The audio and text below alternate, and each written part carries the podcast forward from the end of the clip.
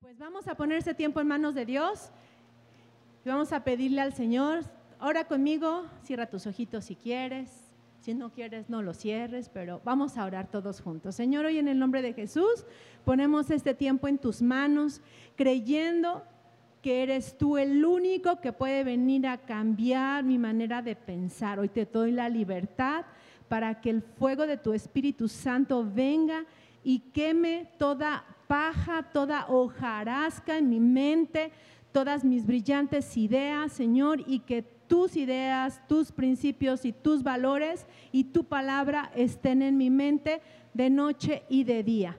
Te damos las gracias en el nombre de Jesús. Amén y amén. Bueno, pues yo quiero decirte de esta charla, es la tercera charla de una serie que se llama Prosperidad. En la primera charla vimos la salud física de cómo Dios quiere ver que avancemos, porque Él no nos quiere ver enfermos. En la segunda charla fue eh, la salud emocional y en esta charla es salud mental. No voltees a ver a nadie, pero el que está a tu lado sí está enfermito de la mente. No voltees a ver a nadie, nadie. Nosotros, todos nosotros necesitamos ser sanos. Dice la palabra de Dios que Él trae sanidad, que Él trae medicina. ¿Sí lo crees? Así que, ¿para quién es la medicina? Para los enfermos. ¿Cuántos aquí necesitamos la medicina que es la palabra de Dios y el poder del Espíritu? Gracias, ya me hacen sentir más tranquila, porque yo dije, ¿cómo es posible que si estoy todavía un poquito enferma? Y vamos a ver qué tan enfermos estamos. ¿Sí estás dispuesto? ¿Sí? Dile al que está a tu lado, no me juzgues, por favor voy a ir con el médico de médicos. Y para poder ir al médico necesito reconocer que algo está mal en mí, porque nadie va al médico si está bien. Entonces vamos a ver qué tan enfermitos estamos. La prosperidad nos dice normalmente que es tener dinero, eso nos enseña el mundo, pero Dios nos enseña otra cosa respecto a la prosperidad. La prosperidad es poner, eh, estar en el sistema de Dios tener y trabajar en el sistema de Dios. Yo te quiero decir que la prosperidad de Dios es la que nos va a ayudar a todas nuestras necesidades. ¿Todos tenemos necesidades aquí? Sí, yo soy la primera en ella. Entonces, la prosperidad no es otra cosa más que el avanzar, más que el tener prosperidad en el alma. Dios nos quiere ver prósperos. Cuando tú y yo nos acercamos a Dios, dice la palabra de Dios que Él nos pasa de las tinieblas a la luz admirable. Y Él nos pone en un camino de santidad. Pero a mí me impacta la palabra de Dios cuando dice que en ese camino de santidad no va a poder transitar por ahí ni el inmundo ni el necio. Y entonces yo empecé a investigar qué es el necio. Y el necio dice que es aquel que no quiere cambiar su manera de pensar, que se aferra a sus propias ideas. Así como que yo pienso esto y creo esto. Y efectivamente yo te quiero decir que nosotros somos lo que comemos, no voltees a ver a nadie tampoco. Somos lo que comemos. Dios nos quiere ver sanos, pero si yo no cuido ni mi alimentación, si yo no tengo ese cuidado de decir, en esta semana voy a comer esto, y soy de los que híjoles, pues a ver qué hay allá o a ver qué como, pues lo que vas a encontrarte es casi pura comida que chatarra. Comida que te hace, ¿no? Pero no te va a nutrir, no te va a alimentar, solamente comemos. Así que si somos lo que comemos, somos lo que sentimos y somos lo que pensamos. ¿Qué quiere decir entonces esto? Que en mi ser, en mis decisiones, las decisiones que yo pueda tomar, el cómo reacciono ante un problema o ante una situación, depende de qué estoy pensando. En mi vida todo influye. Nosotros somos el resultado de la influencia que está a nuestro alrededor. Lo que oímos, lo que vemos y obviamente también lo que nos conviene hacer, porque también ahí está, ¿no? Lo que a mí me conviene, lo, que, lo que yo quiero hacer.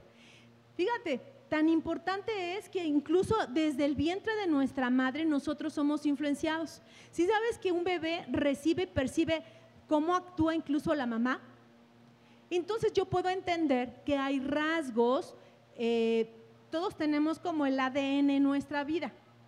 Todos nos parecemos, tenemos rasgos del papá o de la mamá, por eso luego escuchamos, tienes la cara de tu padre, Y cuando estamos enojadas, hasta parece que eso es una, un latigazo ahí con nosotros, ¿no? Eres igualito, tienes el mismo genio de tu mamá, eres igual de gritona, o eres igual de esto, igual que tu papá.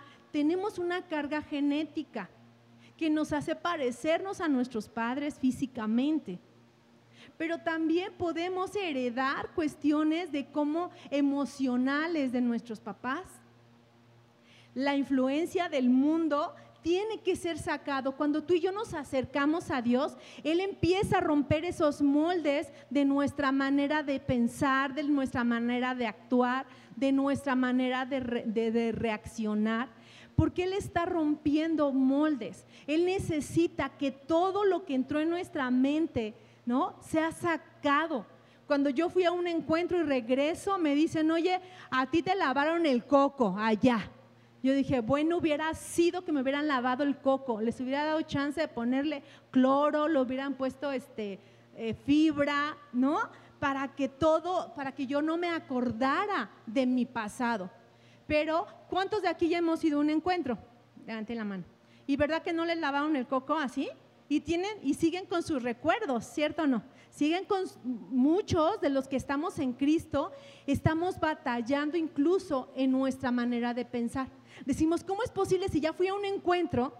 Si ya sé que Dios me perdonó mis pecados, ¿por qué mi vida no avanza? ¿Por qué no tengo esa prosperidad para poder avanzar? ¿Por qué sigo todavía teniendo una batalla en mi mente?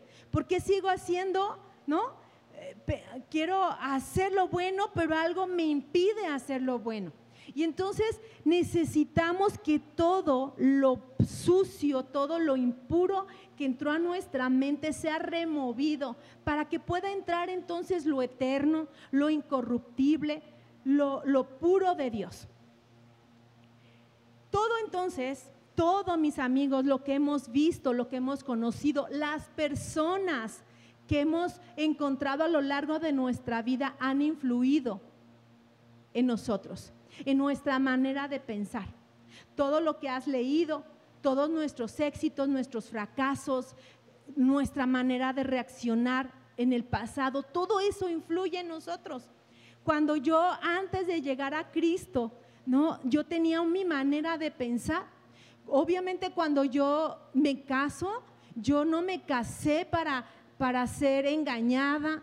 Yo no me casé para ser golpeada, ni dije, este grandote me gusta para que me pegue, ¿no? Este grandote me gusta para que me dé mis buenos estate quietos. O sea, yo no pensé en eso, ni pensé me voy a casar por un tiempo y a ver qué pasa. Yo me casé pensando en que iba a ser para siempre mi matrimonio, que iba a vivir siempre en esa felicidad.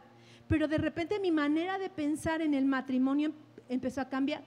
La gente que estaba a mi alrededor empezó a influir de que ¿por qué te casaste con este? ¿No? Oye, este es bien aburrido, mira, ni siquiera toma, ni fuma, ni baila, ni nada, ¿no? Y empezó a cambiar mi manera de pensar. Y empiezo, porque sí tenemos de esas amigas o de esos amigos a los que les contamos todo, ¿cierto o no? No se hagan. A ver, ¿quién tiene amigos que les cuentan todo? Levanten la mano. Bueno, ya cuando hay más, de dos ya me siento en confianza.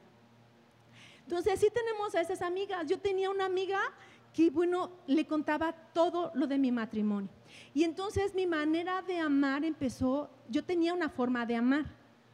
De esa forma de que si me quieres, te quiero. Si ya no me quieres, pues ya no te quiero. Y empecé a vivir una forma de amar más bien condicional. Si me das, te doy. Si no me das, pues no te doy.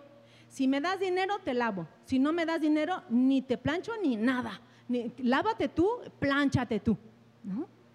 Y esa fue mi manera de estar viviendo. Cuando llego a un encuentro, voy a ese encuentro, mi manera de pensar cambió tan radicalmente en cuestión de mi relación con mi esposo, de mi papel como esposa.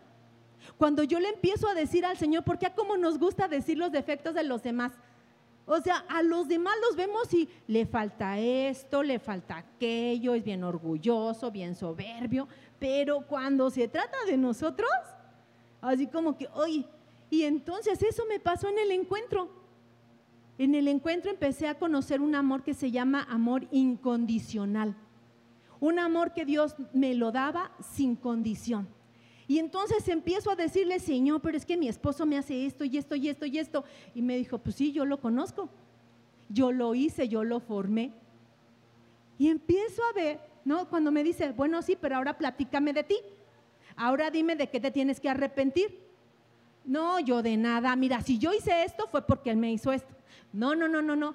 ¿Por qué reaccionaste así? ¿Por qué tomaste esta decisión?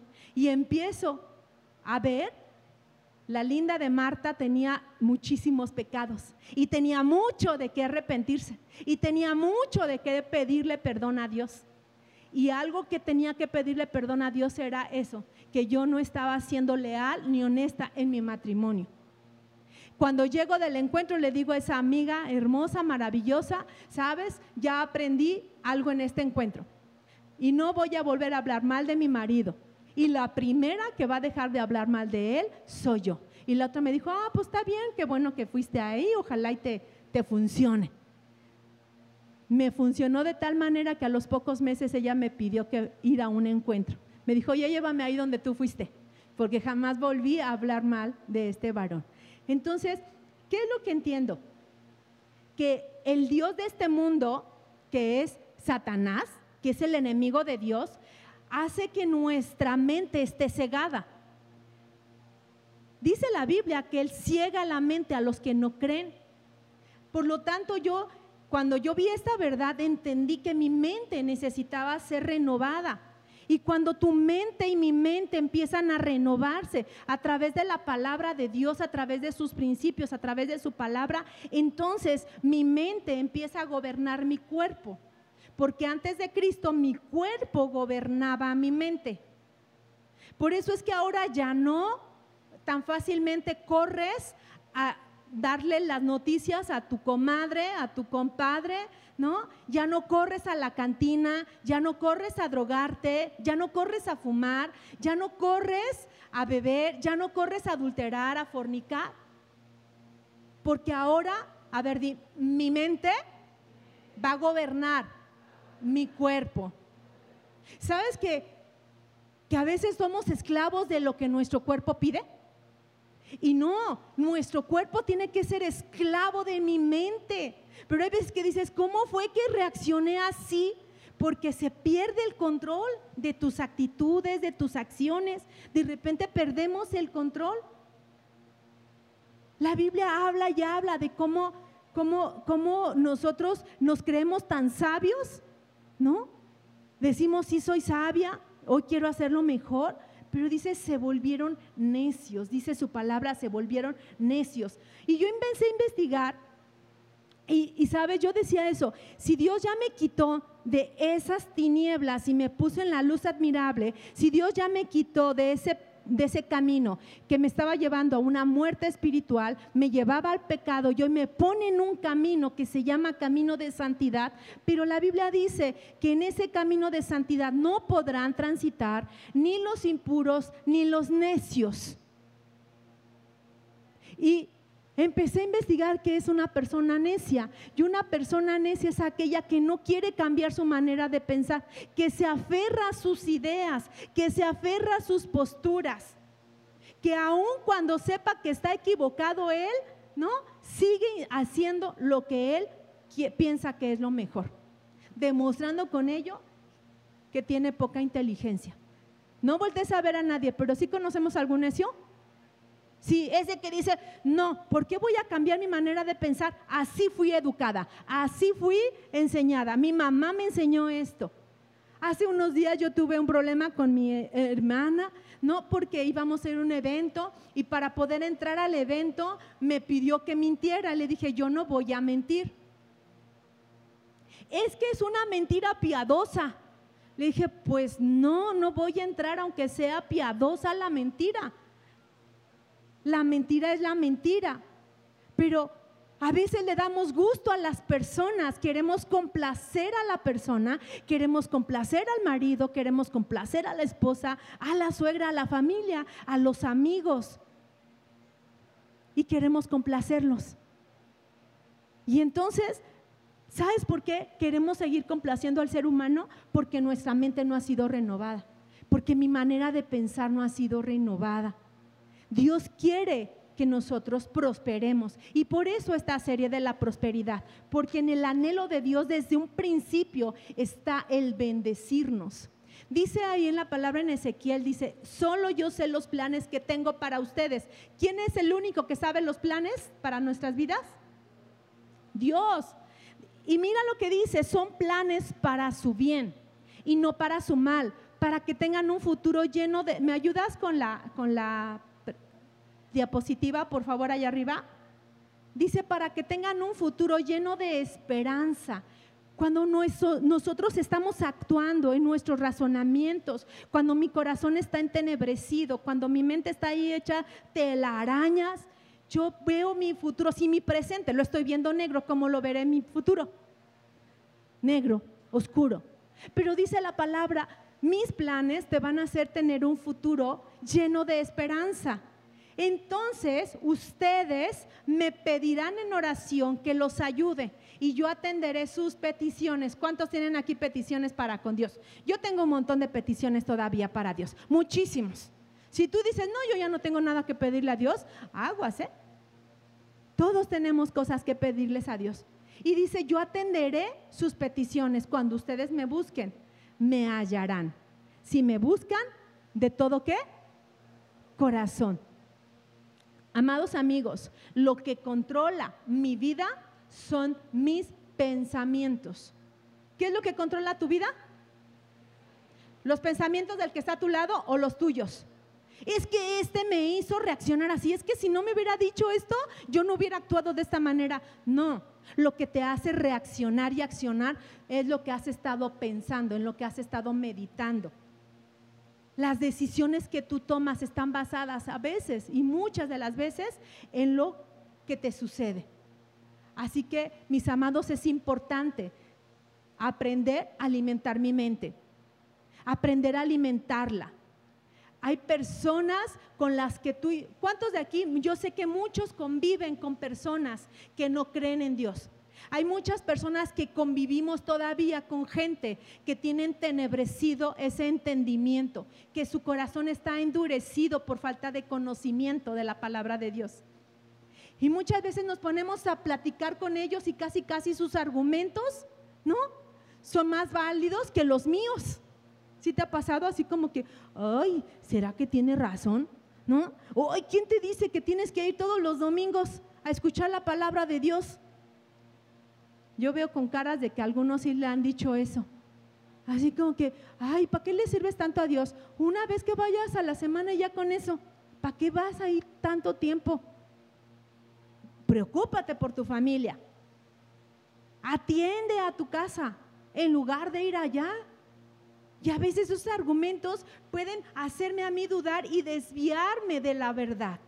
Si tú y yo no ponemos como un filtro en nuestra mente, si tú y yo no ponemos como una especie de colador en lo que entra en mi cabeza.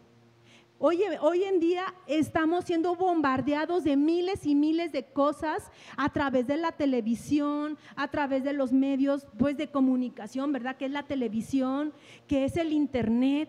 Casi todos traemos un teléfono, casi todos tenemos ya el Facebook, ese Facebook deberían de ponerle censura para muchos, porque luego te hacen estar ahí lleno de amargura, ¿no? De decepción, de pensando cosas equivocadas, porque los que se toman la foto en el Facebook y la suben y dicen, aquí en la playa en domingo, ¿no? Y tú, y yo aquí, ¿no? Sirviendo en el calor allá afuera, ¿no? Aquí comiendo unos camarones al mojo de ajo. Y tú, y yo ni siquiera he desayunado, Señor, y yo te sirvo a ti, ¿no? Aquí paseando en París, Francia. Algún día vas a estar posteando eso, pero vas a decir, en el nombre de Jesús, toda mi familia va a estar aquí un día, ¿no? Pero de repente dices, Señor, ¿cómo es posible si este ni te sirve, si este ni te cree, nomás fue al encuentro, ya no quiso saber nada y lo tienes hasta paseando en París, Francia? Y yo que te estoy sirviendo. Y ahí, pero todo es porque estamos viendo ese Facebook que es tan maravilloso, pero que a veces te llena de tanta amargura porque dices, pero, a ver, ¿se toman la foto? Y al ratito ya están peleando, ya a ver por qué no suben eso. Subimos lo que nos conviene en ese momento.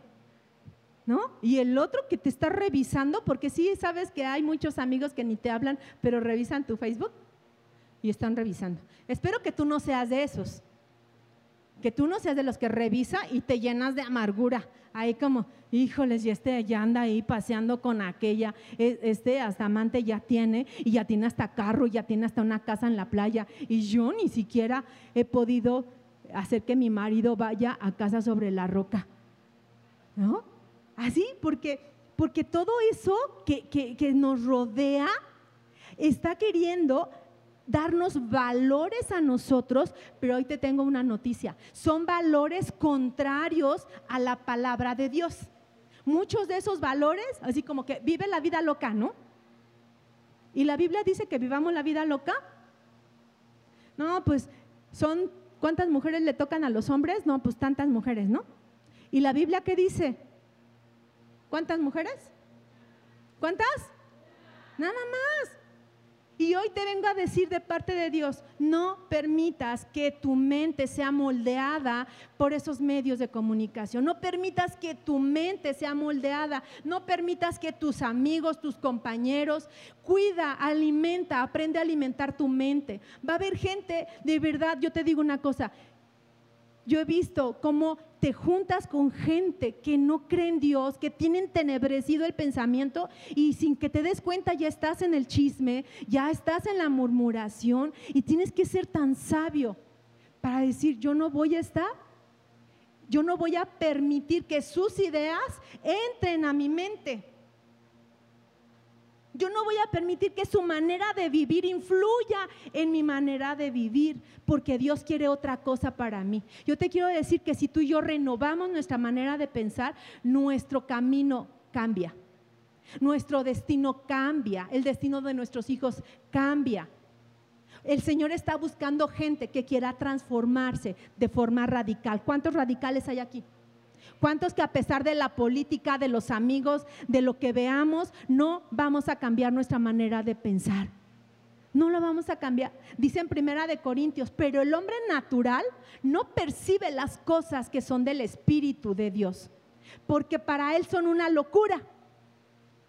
O sea, para la gente que no cree, lo que tú y yo hacemos en la Biblia y leer la Biblia y, y hoy buscar la voluntad de Dios, para ellos son locura. Para ellos es locura que hoy solo tengas a una esposa, a una mujer. Para ellos es locura que hoy tú te congregues, que, perdón, que, que te reúnas a recibir la palabra de Dios. Así dice la palabra, no te dejes de congregar como lo hacen muchos. Así dice la Biblia. Pero muchos dicen, ¿y para qué vas tan seguido? No una vez es suficiente. Y tampoco dice las puede entender. ¿Qué no entienden? Las cosas espirituales. Dice, porque tienen que discernirse espiritualmente. En cambio, el hombre espiritual juzga todas las cosas, pero él no está sujeto al juicio de nadie. Porque ¿quién conoció la mente del Señor? ¿O quién podrá instruirlo? Pero nosotros tenemos la mente de Cristo. ¿De quién tienes la mente? ¿De tu mamá, de tu papá, de tu suegra, de tu compadre, de tu cuñada? ¿Quieres parecerte a ellos o quieres parecerte a Cristo? Necesitamos tener entonces la mente de Cristo. Lo que ocurre en nuestra mente debe ser seleccionado, digerido, filtrado. Ya te dije un, un colador ahí en tu mente. Para que entonces, dice la Biblia en Efesios 4, 17, 20. Pero esto quiero decirles en el nombre del Señor. A mí me impacta esta palabra. Y en esto quiero insistir. No vivan ya como la gente sin Dios. Hay muchas personas que creemos en el poder de Dios y seguimos viviendo como la gente que no conoce a Dios. Dice que vive de acuerdo a su mente vacía.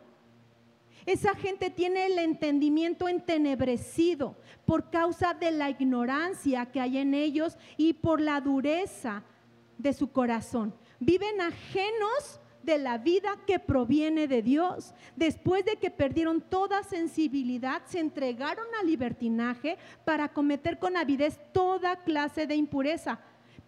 Pero eso no lo aprendieron de Cristo Jesús. ¿De quién nos está diciendo aquí el Señor que tenemos que cuidarnos? De la gente que vive sin Dios. No quiere decir que ya no convivamos, sino quién les va a predicar, quién les va a hablar de Cristo. Pero es, cuida, cuídate de esa gente que no tiene a Dios. Cuídate de esa gente que no conoce, que no quiere conocer a Dios. Cuídate, dice el Señor. Cuídate de ellos.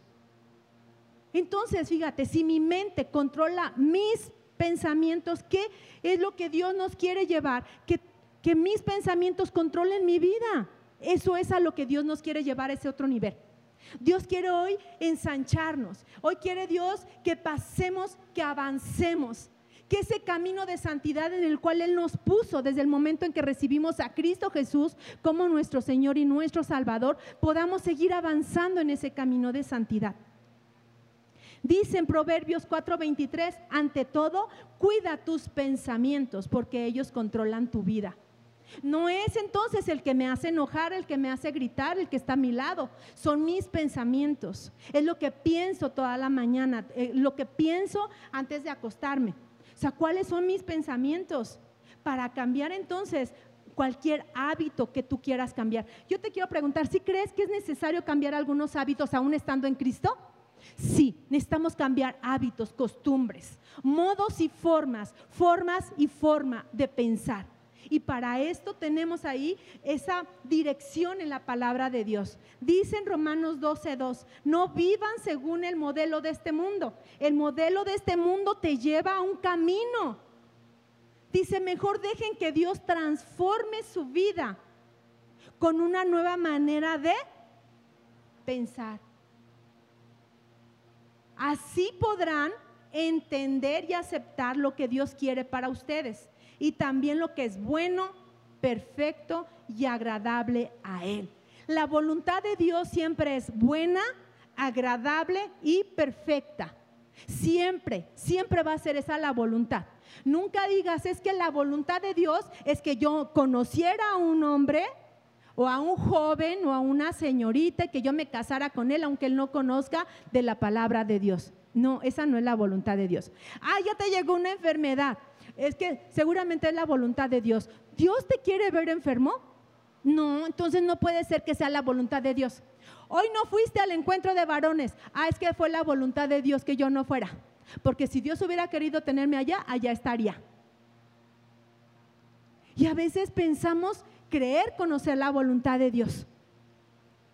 Pero te digo una cosa, la voluntad de Dios es buena, agradable y perfecta.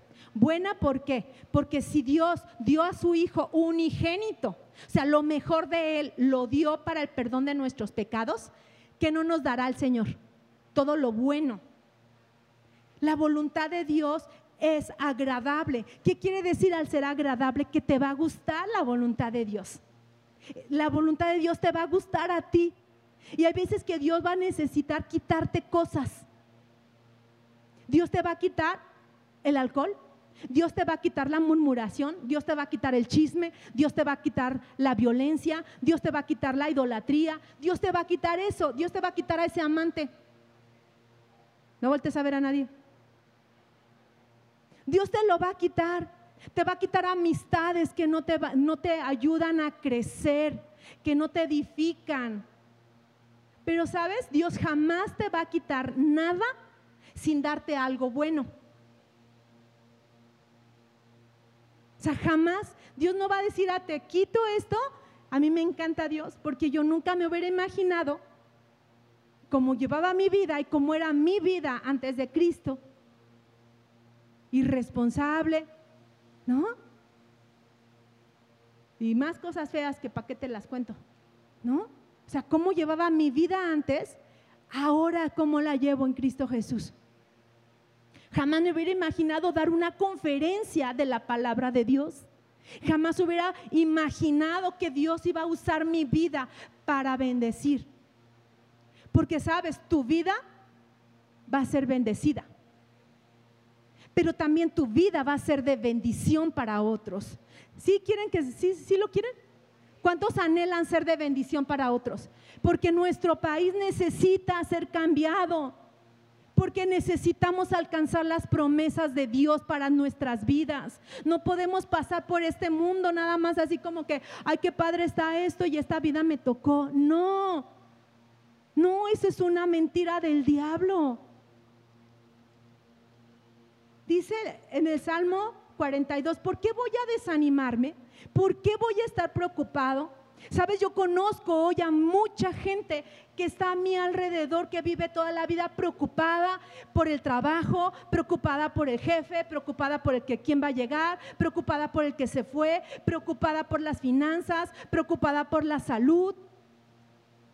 Pero sabes, Dios quiere darte esa paz que sobrepasa todo entendimiento, que la gente pueda verte a ti con esa paz de parte del Señor. Y dice la Biblia, ¿por qué voy a preocuparme? ¿Por qué me voy a desanimar? Conozco a muchos que se desaniman porque una persona les falló. Pero el hombre nos va a fallar. Dios jamás te va a fallar a ti. Jamás te va a fallar. Y dejas de buscar a Dios. Conozco a gente que ha dejado de orar porque una persona no fue congruente. Conozco a personas que dejan de asistir a casa porque una persona les falló. Porque Nadie conoce el corazón de nadie. El único que pesa el corazón del ser humano, ¿quién es? Dios. Pero nosotros juzgamos por una actitud a las personas. Nunca nos detenemos a ver qué le está pasando a esta persona. Su corazón, qué hay en su corazón. Y dejamos hasta de orar por esas personas. Y empezamos a murmurar, a criticar. Y la Biblia te dice, ¿por qué me voy a desanimar? Porque voy a estar preocupado. Ay, no, ¿cómo voy a dar una casa de estudios si mi familia no está en Cristo? Mi esperanza la he puesto en Dios. A ver, di, mi esperanza está puesta en Dios. A ver, repítelo, mi esperanza está puesta en Dios. No está puesta, fíjate bien, ni en tu jefe, ni en tu trabajo, ni en tu economía. Tu esperanza debe de estar puesta siempre en quién? En Dios a quien todavía seguiré alabando. Él es mi Dios y mi Salvador. Me siento muy desanimado, por eso pienso tanto en ti. Cuando más desánimo haya en tu corazón, más tienes que pensar en Dios. Cuando venga el desánimo en ti, más tienes que pensar en la palabra de Dios. Más tienes que saber que el poder de Dios está a tu lado. ¿Sabes? Dice, a mí hoy esto me encantó. Dice en Proverbios 14, 15, ¿me ayudas por favor? Para que no vean cómo lo... La gente tonta, ¿qué dice? A ver otra vez, léelo conmigo, por favor. La gente qué? Cree todo lo que le dicen. La gente sabia piensa bien antes de actuar. Están hablando mal de ti allá en la técnica 71. ¿En serio? Sí, no sabes cómo están hablando mal. ¿Y qué dice la Biblia? Que la gente tonta qué? Cree todo lo que le dicen, pero la sabia piensa antes de actuar. Hasta cuando vas a mandar un mensaje, si alguien te hizo enojar, le mandas el mensaje. Ya está acá ella, mira, mandando mensaje. Le mandas mensaje. Y luego, ay, ¿por qué le dije esto? Piensa antes de actuar. Y si no tienes nada bueno que decir, mejor mira, en lo que se te pasa tantito el enojo mejor no hables. Cada vez, fíjate que nosotros pecamos, estamos aceptando una mentira del diablo, porque mis pensamientos son malos y esos me llevan a satisfacer lo que mi cuerpo me pide. ¿Te acuerdas que te dije que no somos esclavos de nuestro cuerpo? Nuestra mente es la que tiene que dominar nuestro cuerpo. Y por eso dice al contrario, cada uno cuando es tentado, cuando se deja llevar y seducir por sus propios malos deseos, el fruto de estos malos deseos, una vez concebidos, es el pecado. O sea, primero concibo el pecado. No es así de que, ay, sí, ya pequé, ya se me pasó esta chica por aquí o este varón y, ay, no pude detener. el diablo me empujó a pecar. No es cierto, ya estaba en tu mente. Ya fuiste y le dijiste a la persona que está a tu lado todo lo malo de ella, ¿no? Y luego, perdóname, no quise ofenderte. Tú le puedes decir, mentiroso. ¿Cómo le vas a decir? Mentir. ¿Cómo le vas a decir? Mentiroso. Porque sabes que ya lo había pensado en su mente. O sea, ya lo había concebido. Ya nomás estaba esperando a encontrar el modo para decirte, qué bárbaro eres. O sea, ya, ya, ya lo había concebido acá. Ya estaba en su mente, ya nomás faltó un empujoncito para que tú se lo dijeras. Así nada de que, ay, perdóname, no quise lastimarte. No, ya lo tenías pensado, no os hagáis. Dile al que está a tu lado, no te hagas, no te hagas. La lucha está en nuestra mente. Por eso, mira, ve al que está a tu lado y ve qué cara de sabio tiene. Mire la cara, de, verdad tiene tanta sabiduría y se ve tan tranquila, tan tranquilo, ¿no? Pero ¿dónde está la batalla? Yo, qué bueno que no veo la mente, ¿eh? Porque la mente de ustedes ha de estar así bombardeando, así, pa, pa, pa, pa. Dice, entonces, aunque quiero hacer el bien, descubro esta ley, que el mal está en mí. ¿En dónde está el mal? En mí. No es cierto, es que la maldad allá afuera, no, está en mí, en el ser humano, en el centro que es el corazón del ser humano. Por eso cuando viene Dios y toma el control, cuando viene Jesucristo a nuestra vida y Él toma el control de nuestras vidas, es el centro de nuestras vidas. Por eso todo lo del mundo va a quererle quitar el centro a Jesucristo de nuestras vidas. Dice, el mal está en mí porque según el hombre interior me deleito en la ley de Dios, pero encuentro que hay otra ley en mis miembros, o sea, mi cuerpo quiere hacer otra cosa la cual se revela contra la ley de mi mente y me tiene cautivo la ley del pecado que está en mis miembros. O sea, mi cuerpo me lleva a dónde? Al pecado, pero mi mente me lleva al camino de santidad. Entonces, ¿cómo podemos obtener la victoria todas las veces? ¿Todos aquí tenemos luchas en nuestra mente? A ver, levante la mano, ¿quién no tiene luchas? ¿No tienen luchas en la mente? ¿Quién no tiene luchas? Ok, esta charla sí es para ti. Entonces, ¿cómo puedo obtener la victoria todas las veces? Necesito el poder del Espíritu Santo. Necesito la palabra de Dios en mi corazón. A ver, necesito el poder del Espíritu Santo. Necesito la palabra de Dios en mi corazón y en mi mente. ¿Dónde necesitas la palabra de Dios? En el corazón y en la mente. Necesito abrir la Biblia, no nada más cuando tengas una necesidad. Ay, a ver qué dice Dios. Y la abres y dices, adúltera. Ay, no, esto no es para mí. Mentirosa. Ay, no, esto tampoco es para mí, Señor. No, necesitamos leer la Biblia constantemente, pero también no nada más leerla, sino obedecerla. Obedecerla con fe.